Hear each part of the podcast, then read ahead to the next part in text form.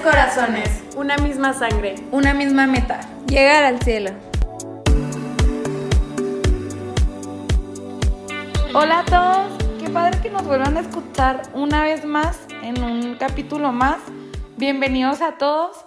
Y pues el día de hoy vamos a hablar de algo súper interesante, algo muy padre que todos hemos escuchado en algún momento de nuestra vida, incluso lo hemos vivido, que es acerca de, de la soledad. ¿Cuántas veces nosotros nos hemos sentido solos y hemos experimentado esta soledad, ¿no? A través de diferentes experiencias, no sé, a través de la ruptura con, con una pareja, a través de amigas que nos han dejado de hablar, de las cuales pues nos hemos distanciado. ¿Cuántas veces hemos sentido esta soledad a través de la muerte de alguien cercano, ¿no? De un amigo, de algún familiar, o incluso hasta del divorcio de, de nuestros papás, ¿no? Y bueno, pues, este, primeramente saber qué es la soledad, ¿no? Moni, ayúdanos con eso. ¿Qué es la soledad? Bueno, pues buscamos primeramente qué era y aquí literalmente la definición de la RAE es la carencia voluntaria o involuntaria de compañía y otro es pesar y melancolía que se siente por la ausencia, muerte o pérdida de alguien o de algo. La verdad no vamos a profundizar tanto en esto porque realmente es algo que pues yo creo que todos hemos experimentado. Pero igual nos pusimos a buscar la etimología que de la palabra soledad y dice que viene del latín solitas y significa cualidad de estar sin nadie más. Nos llamó muchísimo la atención esta parte que habla sobre que es una cualidad. Qué loco, ¿no? Porque, pues sinceramente, estamos medio acostumbrados a ver la soledad como algo malo. Sí, claro, y es que también muchas veces la gente ve a la soledad como algo muy malo, como un momento, no sé, de carencia, un momento súper negativo, de tristeza. Incluso muchas veces como que nos asustamos, ¿no? Al escuchar esa palabra de que soledad y tratamos de esquivarla y ni siquiera hablar acerca de cómo nos sentimos o de que alguna vez la hayamos experimentado, no sé. Y bueno, pues para esto queremos contarles un poquito de nuestros testimonios y va a empezar yo. Han de cuenta que yo cuando estaba en prepa fui a un viaje con mis compañeros y hubo un tiempecito en, en, en ese viaje que yo me sentí muy sola y muy triste por cosas que estaban pasando con mis amigas. Como que me sentía muy incomprendida. Entonces recuerdo muy bien eh, que estábamos en República Checa y ahí hay una, hay una iglesia que es como muy icónica o muy, muy conocida más bien que es la del Santo Niño de Praga. Y me acuerdo que ahí íbamos mis amigas y yo. Y mis amigas se metieron, o sea, como a ver los recuerditos de así. Y yo me quedé ahí en el templo. Y estuvo súper bonito porque yo de verdad me sentía muy, muy triste. Y me senté y estaba la misa en español. Y justo estaba el Evangelio que es el de Mateo 28, 16, 20, que se los voy a leer, que dice, Vayan pues y enseñen a todas las naciones, bautizándolas en el nombre del Padre y del Hijo y del Espíritu Santo, y enseñándolas a cumplir todo cuanto yo les he mandado. Y sepan que yo estaré con ustedes todos los días hasta el fin del mundo. Entonces, me acuerdo y claro que se me pone la piel chinita y y en ese momento, pues obviamente me solté llorando y dije, wow, o sea, cómo me sentía de verdad tan sola y, tan, tan incomprendida y cómo Dios me, me dio como una, una caricia, em, o sea, le dio sentido a esa soledad y me dijo, oye, aquí yo estoy. O sea, de verdad en ese momento me sentí muy amada y siento que muchas veces como que a lo mejor y esto sí, sí se ve así muy padre, así textualmente, o sea, cómo pasó más bien, ¿no? pero muchas veces como que nos sentimos tan solos que no, que no logramos encontrar a Dios en ninguna parte cuando Él realmente se manifiesta en muchísimas cosas. Y lo más padre es que lo tenemos en la Eucaristía y muchas veces ni eso lo apreciamos. O sea, Él está diciéndonos, no estás solo, o sea, yo he vuelto aquí para, para darme otra vez a ti. Entonces, también eso puede ser que se manifiesta en personas o así, para decirnos que no estás, que no estás solo, o sea, que no estamos solos, que, que Él está con nosotros hasta el fin del mundo. Yo también he experimentado la soledad, pero yo creo que de una manera un poquito diferente, porque pues realmente mi círculo social siempre ha sido de puras mujeres, siempre, siempre, o sea, que la escuela, mis amigas, todos, ¿no? Entonces, yo, pues obviamente tenía como que ese anhelo de mi corazón de querer casarme, de tener una familia, de encontrar pues un amor bonito, un amor que me quisiera mucho y así, ¿no? Un amor con el que fuera súper feliz. Y yo decía, ay no, es que ni siquiera lo voy a poder encontrar, o sea, porque pues ¿dónde? La verdad es que no es así como que pues puede encontrarlo así a la vuelta de la esquina, ¿no? O sea, no sé, se me hacía como algo muy difícil precisamente porque pues todo mi círculo social está rodeado de niñas, ¿no? Y como yo tuve que aprender a vivir con mi soledad, con Dios, para que pudiera presentarse la oportunidad de conocer a mi esposo. Y se me hace súper raro porque realmente pues fue Dios, o sea, totalmente. La verdad es que al principio Beto me caía súper mal, mi esposo me caía súper mal, no nos hablábamos Saludos a Beto. no nos hablábamos nada, este, es más, hasta él, él cuenta ahí en, en sus anécdotas de que le decía a sus amigos de que, ay no, es que Nana es bien payasa, no, ya no hay que juntarla y que no sé qué, y como Dios nos dio la oportunidad de estar juntos, ¿no? Ah, Oigan, ahorita que están hablando así de sus testimonios, yo me acuerdo de uno que la verdad se me hace súper, súper interesante en cuanto a este tema de la soledad y es el testimonio de la Madre Teresa de Calcuta. Este, la verdad, se me hace impresionante, o sea, ella cómo describía su soledad, incluso pues la llamaba como la noche oscura, ¿no? Que duró por muchísimos años, o sea, por muchos años. Ella, este, pues se sentía sola, incluso se sentía atacada, abandonada. De hecho, en una de sus cartas, lo escribe, en una de las cartas que deja, describe su, su sentimiento, ¿no? Y cuestionando, cuestionando, perdón, a Dios de que, pues, ¿por qué me has abandonado? ¿Por qué me siento así? ¿Por qué me siento atacada por las personas? ¿Por qué me siento sola? ¿Por qué me siento abandonada? Pero no inventen, o sea, que algo súper grande es la fe que tuvo, ¿no? O sea, y, y como que nos hace ver y recordar que la fe no siempre es fácil y que tenemos que luchar, ¿no? pero me impresiona la manera en que abrazó ella su soledad, que por mucho tiempo se sintió así, me parece que solamente una vez en su vida este, sintió a, a Dios, ese apapacho, ese, ese consuelo, pero a, pesar de esto abrazó su soledad y se aferró totalmente a su fe en Jesús.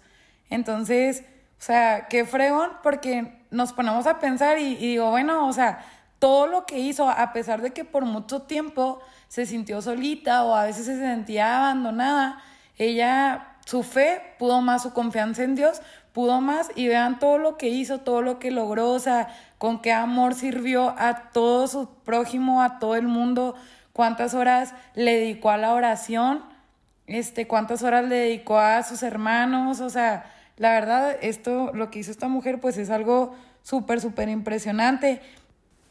Y yo creo que esto es un claro ejemplo de cómo debemos de vivir la soledad sanamente, ¿no? O sea, la Madre Teresa de Calcuta no, no vivía su soledad y se quedaba en el conformismo de que, ay, no, me siento súper mal, estoy súper triste, no me voy a levantar, voy a andar desatendida, o sea, no, ella se levantaba el día a día para servir y para amar a los demás y para hacer la voluntad de Dios. Entonces, le, pues, ponía realmente todo su amor y todo su esfuerzo. Entonces, de esta manera, la aprendió a vivirla sanamente. Y yo creo que así como la Madre Teresa de Calcuta, nosotros también necesitamos aprender a vivir con la soledad y como que cambiar esa idea de que la soledad es mala, ¿no?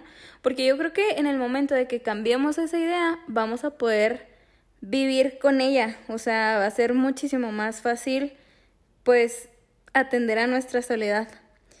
Porque la verdad es que, pues, la soledad, desde un punto de vista negativo, te puede llevar a un callejón sin salida en el que puedas llegar a tener vicios como, no sé, el alcohol, las drogas, la pornografía. Entonces, pues es importante también ver el lado bueno de la soledad. Porque pues realmente no estás solo, o sea, Dios está contigo. Sí, claro, eso tiene mucho que ver, o sea, realmente abandonarnos en Dios para vivirla de la mejor manera, ¿no? Como lo hizo Jesús, o sea, realmente así como nosotros pues nos hemos sentido muchas veces solos, hemos estado en esta soledad, comprender que pues también Jesús lo sintió este en, en el momento de su vida que pues ya iba a ser entregado, ¿no? En la pasión. Él en el huerto de los olivos hasta lloró lágrimas de sangre, o sea, por, por cómo se sentía, porque realmente le dolía y su dolor no era físico, o sea, su dolor era sentirse solo, sentirse abandonado, incluso en la cruz se cuestionó, Dios mío, Dios mío, ¿por qué me has abandonado? O sea, pero ¿qué fue lo que hizo él? Pues lo que les dije ahorita, o sea, abandonarse totalmente en Dios. Y él siguió y les dijo a sus discípulos, levántense, la hora ha llegado. Entonces, de hecho, o sea, me encanta la manera en que le dice a su padre, padre, si quieres aparte de mí este cáliz, pero que no se haga mi voluntad, sino que se haga la tuya. O sea, padre, me siento solo, me siento triste, no estoy bien, yo no quisiera tal vez esto para mí, pero sabes qué? que se haga su voluntad, yo voy a tu camino, yo voy a seguirte y yo voy a abandonarme en ti. Y bueno, esto a mí me hace pensar muchísimo sobre la pandemia. Creo que todos hemos experimentado ese sentimiento de soledad. ¿Por qué? Pues porque no hemos tenido la oportunidad de convivir con nuestros seres queridos así como antes. Y creo que esta, esta soledad te, te puede llevar a algo muy bueno, que sería el silencio. Creo que en el silencio es cuando nos encontramos y encontramos a Dios. Eh, ¿Por qué? Porque muchas veces, pues, sí, si nos vamos como antes de la pandemia, pues sí, todo está súper padre, ¿no? eh, pero muchas veces tenemos tantas actividades y tantas cosas a hacer en el día a día que en verdad no nos damos ese espacio de, de estar con nosotros mismos, o sea, de hacer oración.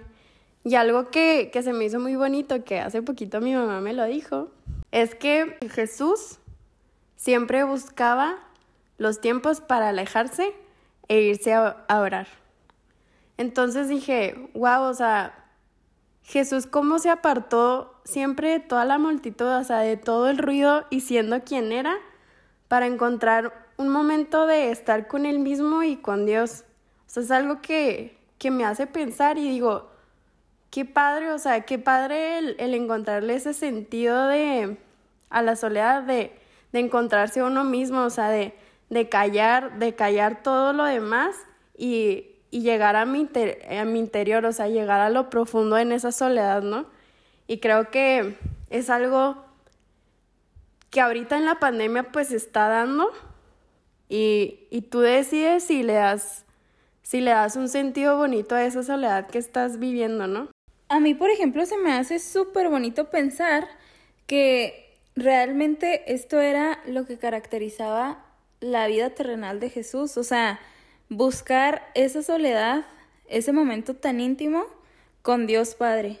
Y es que realmente la soledad es algo bueno, o sea, siempre lo vemos como algo malo, pero piensa en algo, o sea, cuando estás solo es cuando más libertad tienes, cuando más independencia tienes, cuando tienes tiempo de hacer las cosas importantes, las cosas que son importantes para ti, porque cuando estás acompañado, pues ni siquiera tienes tiempo de hacer las cosas. Entonces, pues realmente la soledad es algo muy bonito.